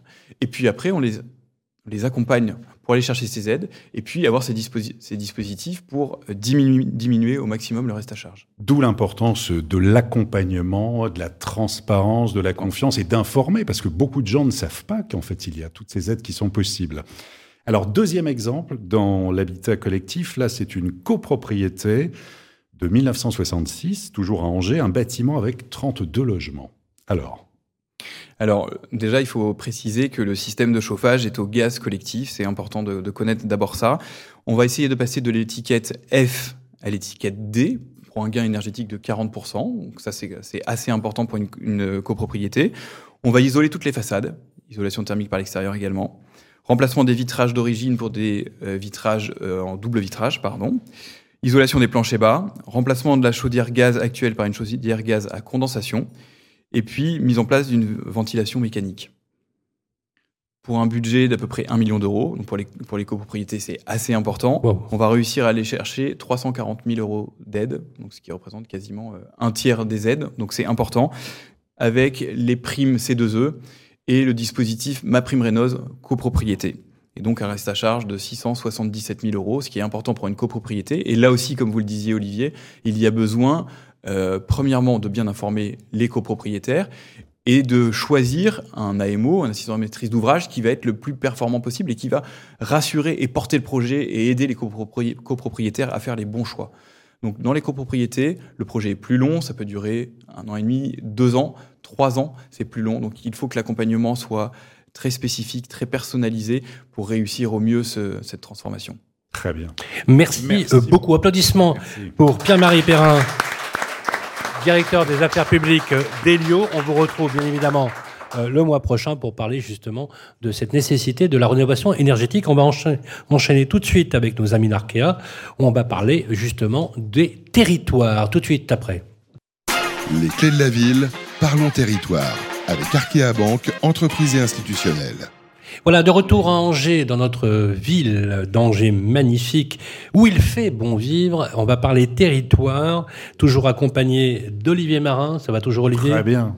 Et Jacques-Olivier Martin, qui nous fait le plaisir de jouer au maire, de nous recevoir. Vous êtes l'hôte de ces lieux. Merci euh, de nous présenter et nous parler avec passion de votre euh, bonne vieille ville d'Angers. Voilà, merci d'être avec nous. J'accueille euh, également Olivier Reguer. Bonjour. Bonjour.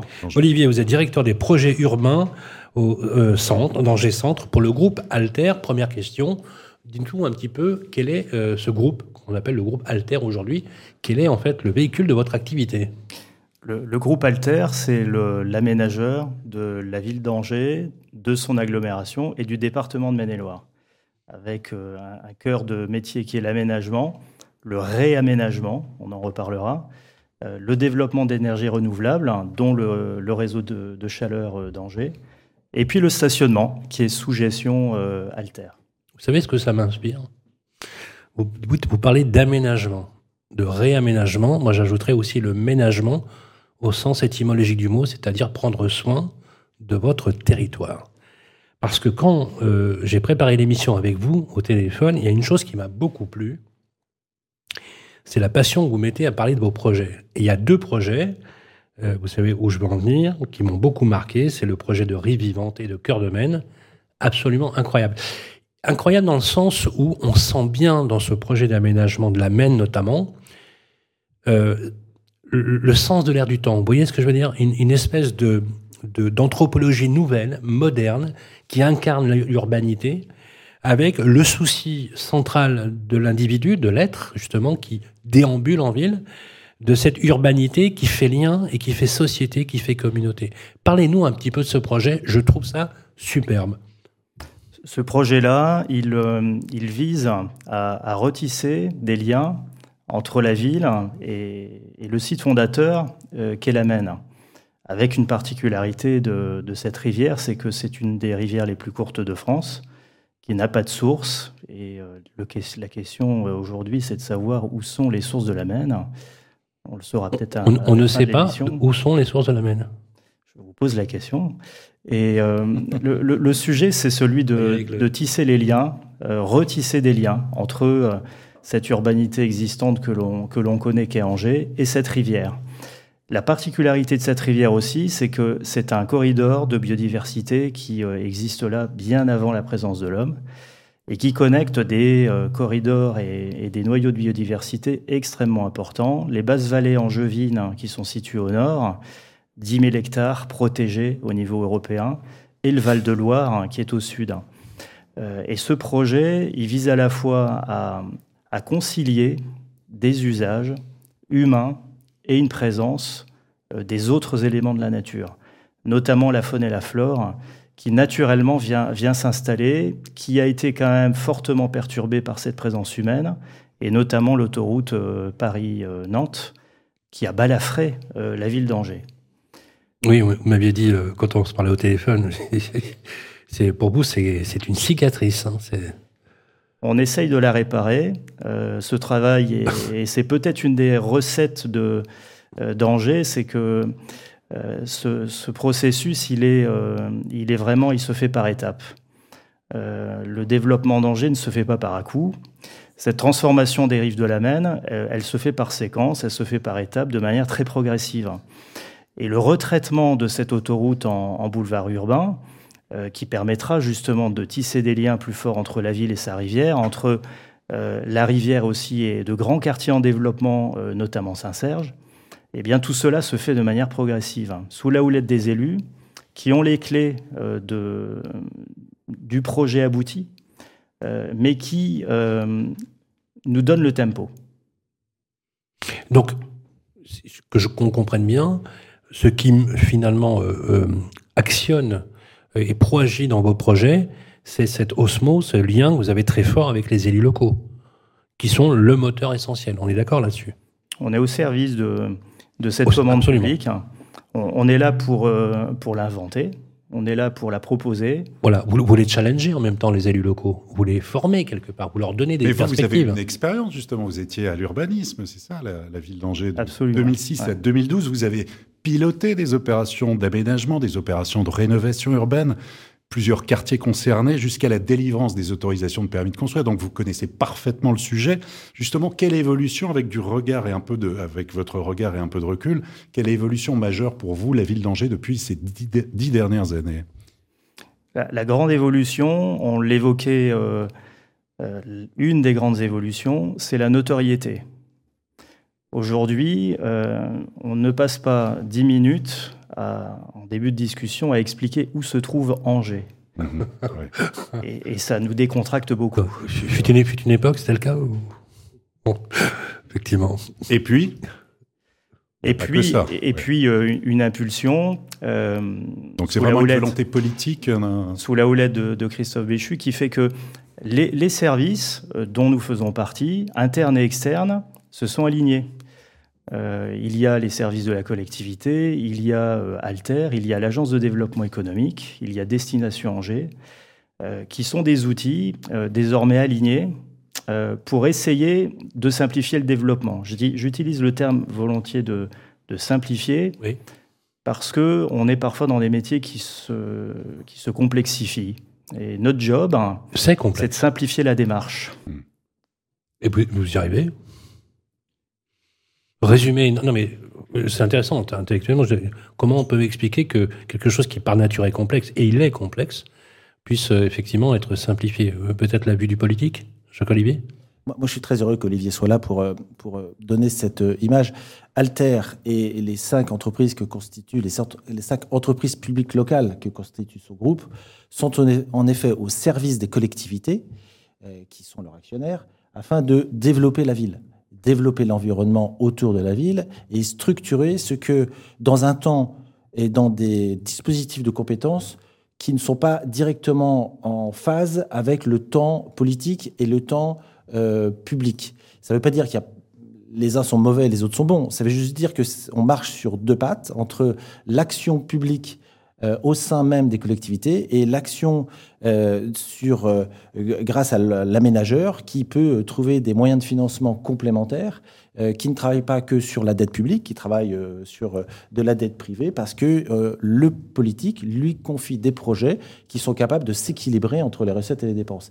Et c'est très très précieux, je terminerai là-dessus, mais c'est vraiment très très très précieux pour les élus que nous sommes, c'est-à-dire par essence euh, avec un mandat qui a une fin programmée, c'est très précieux de pouvoir s'appuyer sur des équipes qui, elles, euh, ont une pérennité euh, dans le temps, sont capables d'avoir une vue d'ensemble et d'apporter et, de la visibilité et d'apporter des technicités extrêmement pointues sur des opérations spécifiques. Surtout, alors c'est bien que vous ayez cette lucidité dans l'approche parce que je crois qu'on l'a rarement vu dans l'analyse d'ailleurs. C'est que ce que vous nous dites, c'est que votre, la temporalité de votre mandat politique n'est pas le même que les projets que vous engagez. Non, parce qu'on développe un, quartier sur 10 ou 20 ans. Mais oui. Aujourd'hui, on a des friches industrielles. On, vient, on vient de racheter le friche industriel de Thomson. Quatre, ce sont 14 hectares.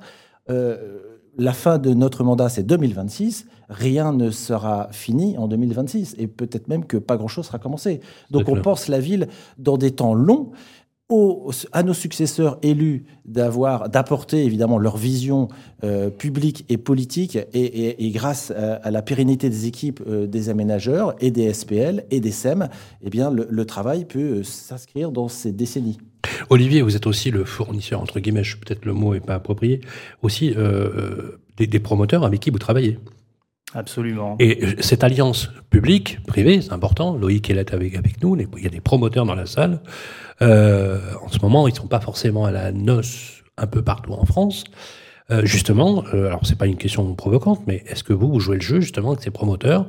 Là, vous parlez du rachat euh, de la friche de Thomson. Ce sont du foncier disponible. Euh, est-ce que ça vous paraît important de maintenir ce partenariat public-privé avec des promoteurs qui accompagnent la fabrique de la ville euh, ce partenariat-là, il est, il est monté de longue date, encadré euh, avec, euh, avec la charte dont on parlait tout à l'heure. Bien sûr. La, particularité de, du travail aujourd'hui, c'est le cas dans beaucoup d'autres villes, c'est la disponibilité du foncier. et aujourd'hui, nous travaillons sur des fonciers qui sont par définition imbriqués, complexes, pollués. Euh, et le partenariat avec les promoteurs, il est d'autant plus important. Euh, il y a aussi un, sujet qui, euh, qui nous tient à cœur à Angers, et on le voyait très bien dans, la présentation du film, c'est la dimension patrimoniale de, cette ville. On dispose hein, de, de, pépites patrimoniales, aujourd'hui complètement inexploitées. Euh, on voyait euh, le, palais euh, épiscopal. il y a d'autres sites dans, la cité. Mais quand vous dites inexploité, qu'on comprenne Inexploité, des potentiellement disponibles. Qui, pourraient être disponibles. Et qui, pourraient être disponibles. ça viendra peut-être, justement. mais, pardonnez-moi de, de, vous couper, Olivier, mais il y a un exemple flagrant. En plein cœur de notre cité médiévale, oui qui est accolé à notre château. Il y a euh, un foncier qui est un ancien collège privé et une ancienne gendarmerie nationale qui sont disponibles que la ville a racheté en s'appuyant sur la capacité euh, de notre SPL euh, à agir pour pouvoir définir un projet long terme, mais pas un projet qu'on définit tout de suite, hein, des Mmh. projets, Bien il y a sûr. des mandats d'études qui nous dépasseront dans le temps de, de nos mandats et qui permettront non seulement de repenser la ville euh, dans, dans ses quartiers les plus neufs à rénover, mais aussi les plus anciens dans lesquels on veut continuer d'apporter une vie et non pas faire une ville musée. C'est très important ce que vous dites. C'est pas une ville dortoir, c'est pas une ville musée, c'est pas une ville où on passe, c'est une ville où l'on vit, où l'on consomme. On est vraiment sur une mixité à la fois d'usage, mais de vie tout court. Et moi, ce que j'ai beaucoup aimé dans votre projet, euh, Olivier, et je vois bien la vision. Alors, je ne savais pas, je l'apprends, que vous étiez aux affaires, donc. euh, euh, comme quoi, je, vois aussi la vision politique qui vous anime. Mais vous êtes d'accord que le mandat politique par nature de l'élu local, euh, ça demande à l'élu justement d'avoir cette vision d'avenir, puisque peut-être que Jacques Olivier sera peut-être plus aux affaires en 2026, 2030 ou ailleurs, mais il a quand même impulsé avec ses équipes et l'équipe euh, de la municipalité ces projets-là. Ce qui demande quelque chose qui, à mon avis, pour moi, incarne bien le principe de l'élu local, c'est cette vision sur du moyen et du long terme. La vision moyen et long terme, et euh, une des caractéristiques de ces projets urbains, c'est de d'avoir une dimension pluridisciplinaire. Il y a la question du logement qui a été abordée, c'est un élément important, euh, mais il y a aussi, euh, et cette question de l'environnement, de cette préservation de l'environnement, du développement de, la nature en ville. Il y a aussi une autre brique qui nous semble extrêmement importante, et on est plutôt bien placé à la Maison des Projets pour le sentir, c'est cette question de la ville marchande et de la ville productive. Et à Angers, les élus ont, ont su euh, nous, nous, demander de renforcer le cœur commerçant d'Angers, avec les halles alimentaires qui, euh, qui vont être inaugurées d'ici quelques jours, nous ont demandé à Saint-Serge, sur 70 hectares, de renouveler un territoire où il y a des emplois, où il y a des entreprises. Et le sujet aujourd'hui, c'est bien de maintenir et de développer cette présence de l'emploi, des activités. Parce que la ville de l'habitat, c'est très bien, la ville du loisir et de la détente, c'est très bien, mais il faut aussi pouvoir bosser.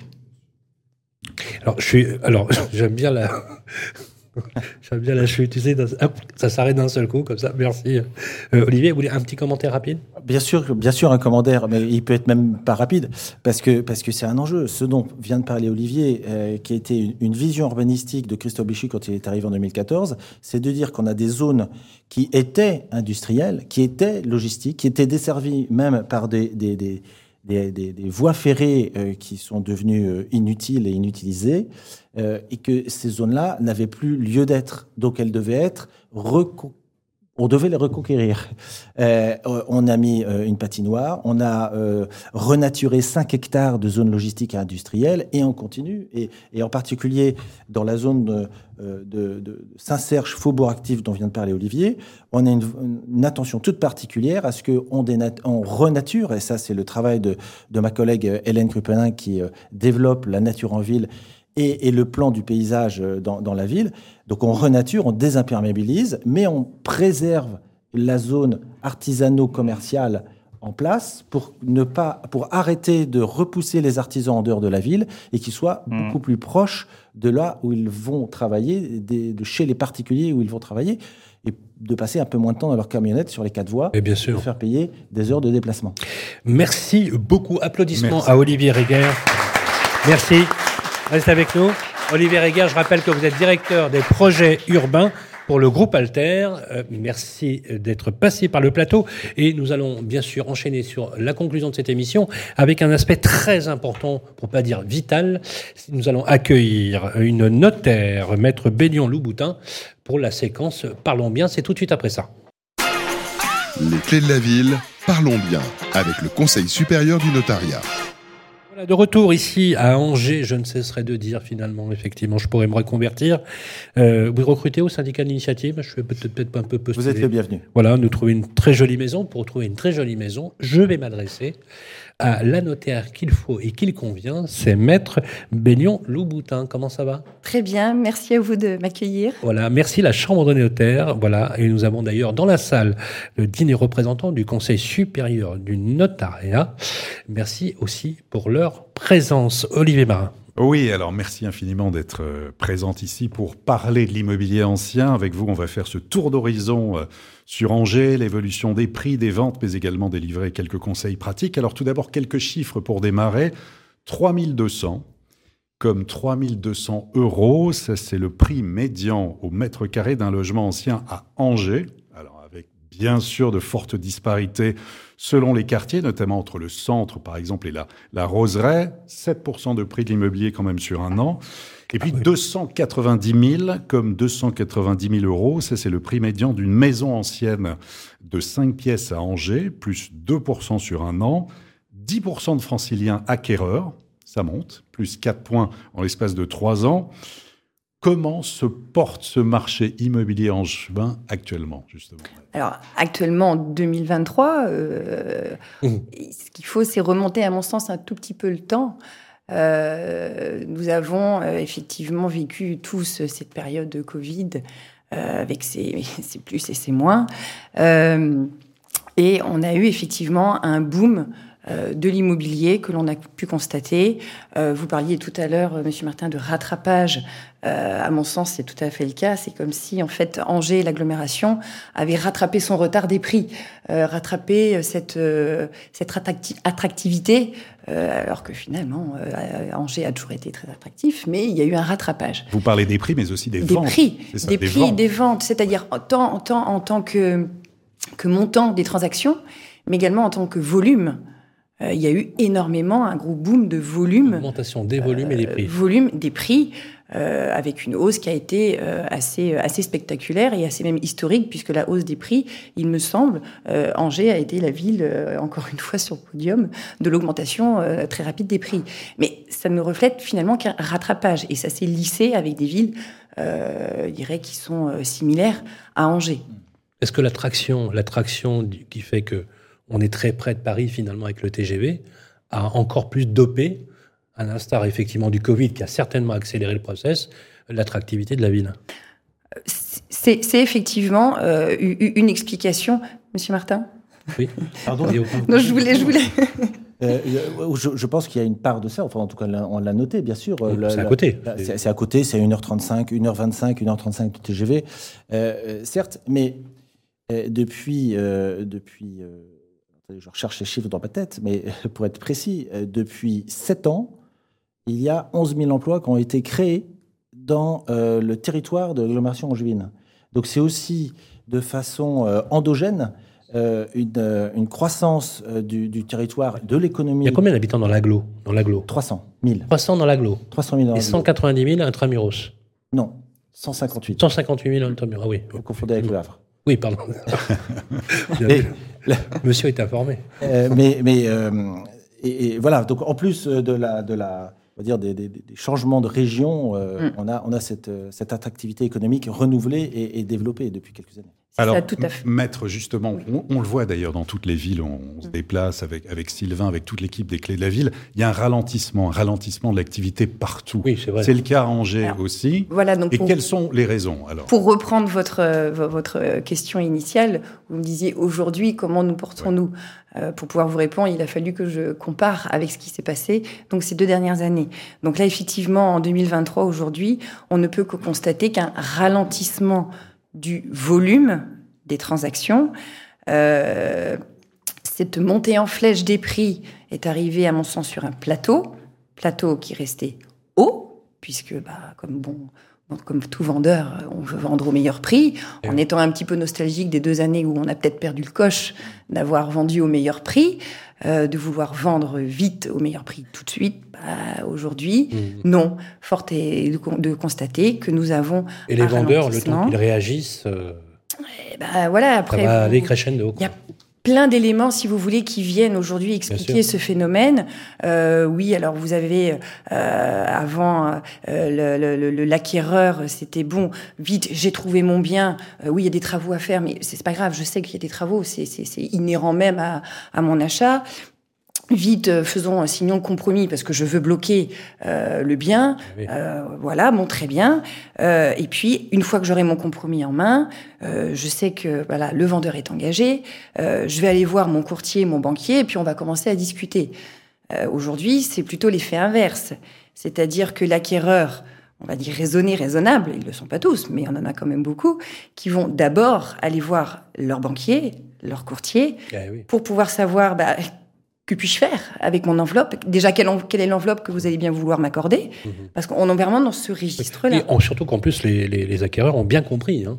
Euh, bah, l'augmentation. Par, la, force des choses, on le leur dit. Euh, c'est quoi 250, 300 points de base d'augmentation juste sur une année. Hein. C'est colossal. Mhm. Et en plus, un élément multifactoriel qui fait que globalement, l'ambiance n'est pas très très bonne pour les porteurs de projets. Est-ce que justement, dans votre retour d'expérience, vous avez l'impression que euh, ceux qui portaient leur projet finalement vont rester en location parce qu'ils se disent, je vais peut-être en train de voir ce qui se passe, pouvoir d'achat, économie, incertitude. Est-ce que vous le sentez ou pas? Oui. Il va y avoir un tassement, voire même une baisse peut-être. Alors une baisse, je... Ou un ralentissement de la hausse peut-être. Ralentissement. Clairement. Clairement, il y a un ralentissement de la hausse. Une baisse, euh, je, je ne sais pas, euh, mais un ralentissement, clairement, il y en a. Il y en a. Et des, des acquéreurs qui par la force des choses, renoncent à leur projet d'acquisition ou qui sont peut-être d'ores et déjà propriétaires, euh, mais euh, qui se disent mon projet finalement entre vendre mon bien, qui est peut-être une passoire énergétique, où je dois faire des travaux bah pour pouvoir y arriver. il se dit bon, est-ce que, est-ce que, est-ce que, et au final, le banquier dit non. le temps d'avoir des devis pour faire les travaux, parce qu'on a besoin des devis pour avoir la simulation bancaire. Euh, donc il se dit euh, finalement, euh, je vais peut-être améliorer comme je peux mon habitat existant. Et je vais y rester pour l'instant. Et je vais y rester pour l'instant. On verra bien. C'est l'un des freins, effectivement, qui est évoqué, notamment maintenant qu'on regarde de plus en plus, et ce qui est normal aussi, les, les budgets travaux à la loupe avec l'impact du DPE, évidemment. Alors, maître, si l'on devait prendre une photo des différents quartiers à Angers un petit peu. Qu'est-ce que, qu'est-ce que vous pouvez nous dire Notamment les quartiers émergents. Les quartiers porteurs. Si on a un peu d'investisseurs aussi, quand même, qui continuent à investir, il faut dire aussi les, les choses. Ah oui, il y en a. Quels seraient les quartiers qui, selon vous, permettraient, par exemple, d'avoir une circulation Peut-être évoquer les taux de rendement, c'est bien. Est-ce que les taux de rendement ont été ou pas impactés euh, aujourd'hui? Et puis, euh, comment, effectivement, on a bien compris, hein, les acquéreurs avaient perdu, euh, ont perdu la pièce qu'ils avaient gagnée grâce à une politique de taux d'intérêt historiquement les plus bas. C'est juste. J'ai l'âge d'avoir connu des taux d'intérêt à 14%, donc euh, on se dit quand même que ça reste quand même, même si c'est trop. Une marge. Ça reste quand même pas, ça reste quand même pas très cher, mais le temps d'éduquer, d'éduquer un, un, public, euh, ça ne doit pas être évident. Justement, parlez-nous de ces quartiers, qui, de ces quartiers justement qui émergent ici à Angers. Alors sur les quartiers émergents, alors moi je suis pas notaire intra Muros, mais euh, on fait très lasé. très lasé. Euh, bon, il y a quand même des, transactions sur Angers. Hein. Euh, effectivement, il y a des villes qui ont été très attractives et qui le sont toujours. Euh, J'ai cité le Plessis-Gramoire, Saint-Barthélemy d'Anjou, qui sont voilà des villes qui ont été très très très très recherchées où mais il n'y avait plus grand-chose au bout d'un moment, à la fin de ces fameux deux ans. Il a fallu aller un petit peu plus loin. Euh, il y a euh, Loire-Othion qui, euh, et qui continue de se développer. Alors, c'est une communauté de communes, hein, Loire-Othion, qui se développe excessivement. Avec de la demande en location. Avec, une vraie tension locative. Alors, par rapport à la, à la, Si on a des investisseurs qui veulent effectivement ah investir pour la location, est-ce que le marché de la location reste quand même suffisamment en tension On n'a pas trop de vacances? Bah, non, pas la force des choses. Euh, je dirais en, tant que le, euh, un investisseur sur le locatif, euh, il va aller dans ces dans ces secteurs qui peuvent paraître finalement loin pour des candidats étudiants par exemple, mais il va investir. J'en ai eu qui créent, qui voilà, qui achètent des maisons, qui les réhabilitent pour pouvoir créer du locatif. Tout à fait. Taux de rendement. Alors par rapport au taux de rendement, si vous voulez, c'était un petit peu le, j'ai envie de dire le revers de la médaille, d'où la création de plusieurs logements dans ces logements-là, qui peut-être initialement étaient faits pour quatre logements, on va en créer huit euh, pour pouvoir, bah, on va dire rebondir. Parce que si vous avez un logement qui, avant Covid, était évalué X et qui devient 2X, euh, bah, vous n'allez pas pouvoir vous permettre de multiplier par deux euh, votre, votre loyer, avec des locataires parfois qui sont toujours en place. Donc euh, c'est là où il faut trouver. Et au mètre carré, les loyers se situent euh, aux environs de combien? On est à moins de 10 euros le mètre carré on a combien? Par rapport, euh, bah, tout dépend des secteurs. D'accord. Et dans les secteurs que vous avez et, le secteur justement, si on, évoque le centre, pour bien avoir en tête oui, les prix notamment sur Angers, sur la ville d'Angers, où, est-ce qu'on en est exactement?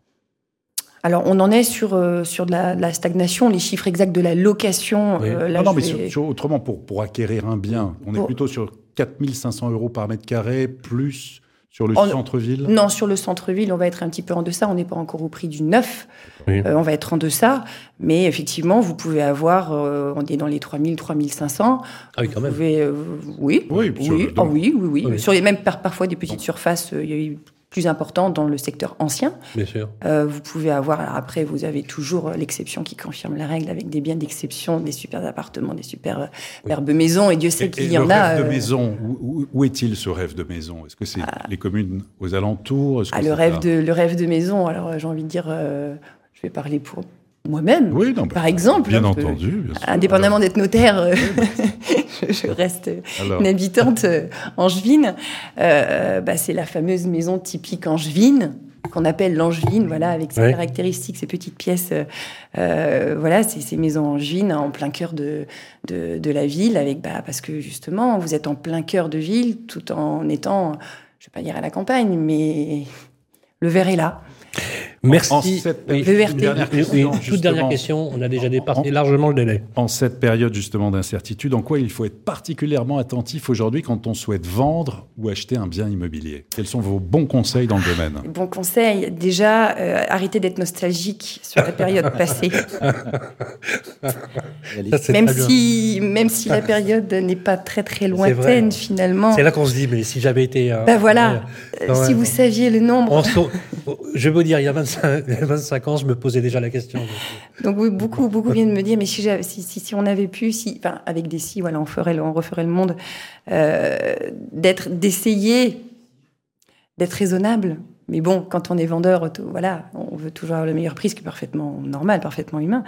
Euh, essayer d'être raisonnable, essayer aussi du côté acquéreur d'être raisonné, parfois de réaliser bah, concrètement que puis-je faire? Et de bah, je dirais pas de mettre ses rêves euh, de côté, loin de là, il faut garder ses rêves, mais d'être plus réaliste, d'être plus raisonnable. Peut-être aujourd'hui. Et d'être patient. Voilà. Parce que je ne sais pas demain de quoi sera fait. Raisonnable, éviter la nostalgie et la patience, mais que ce ne sont que du bon sens. Applaudissements pour Maître Bélion Louboutin. Restez avec nous. Voilà, voilà, vous devez partir dans trois minutes exactement. Nous allons conclure cette émission. Nous, étions, nous étions très heureux d'être reçus, ici à Angers. Je rappelle que l'émission, elle est récupérable sur toutes les plateformes d'écoute qui vont bien, sur Radio Imo, sur la plateforme du Figaro. Et je rappelle d'ailleurs que sera publié effectivement cet article pour promouvoir l'image de la ville d'Angers. Euh, si vous deviez euh, qualifier euh, Jacques-Olivier Martin d'un adjectif spontanément qui vous viendrait à l'esprit pour parler de votre ville, lequel vous viendrait à l'esprit Équilibre. Équilibre. Équilibre dont on a hérité et que l'on essaye de faire perdurer par euh, la stratégie et la vision que nous avons pour euh, les enfants. Équilibre. Pour une politique, c'est plutôt pas mal. Équilibre. Équilibre. Équilibriste. Équilibre. Maître Le Boutin, si vous aviez un, un adjectif. J'ai eu le temps de réfléchir. Sérénité. Voilà. Écoutez, je vais vous dire, si on veut garder l'équilibre, il faut mieux être euh, garder sa sérénité. Je pense que c'est la meilleure des choses que l'on peut euh, conserver. Voilà, nous étions très heureux de vous recevoir ici dans ce, sur ce plateau. Merci de nous accueillir dans cette maison des projets. Je voudrais qu'on remercie euh, chaleureusement Loïc Dubernay, Pierre-Marie Perrin, Olivier Réguer, Maître Bellion-Luboutin et un grand merci innovation pour Jacques-Olivier Martin, adjoint à la ville d'Angers. Merci, merci, monsieur le maire. Nous serons le mois prochain, Olivier, à Angoulême. À Angoulême. Angoulême. Et ensuite à Nîmes. Voilà, nous, voilà, nous allons retrouver la ville de François d'Angoulême. Et ensuite à Nîmes, enfin Nîmes, voilà, eh ils ont, voilà, après euh, deux mois de tractation je ne sais pas si vous connaissez votre confrère de Nîmes, votre collègue de Nîmes. Voilà, on va être reçu par Jacques Plantier, le premier adjoint à l'urbanisme de la mairie de Nîmes, enfin. Et on s'est dit d'ailleurs avec Pierre-Marie Perrin qu'on irait peut-être la veille avec Cyril parce qu'il y a des bars à tapas plutôt sympathiques. Et comme on, est, on veut se sacrifier, nous irons donc la veille parce qu'on s'implique beaucoup dans notre métier. À toutes et à tous, merci beaucoup. Vive Angers et venez venir ici dans cette bonne vieille ville. Clés de la ville, une production Figaro Immobilier et Radio Imo. En partenariat avec le Conseil supérieur du notariat, Elio, Arkea Banque Entreprise et Institutionnelle et Nexity. Présenté par Sylvain Lévy-Valency et Olivier Marin.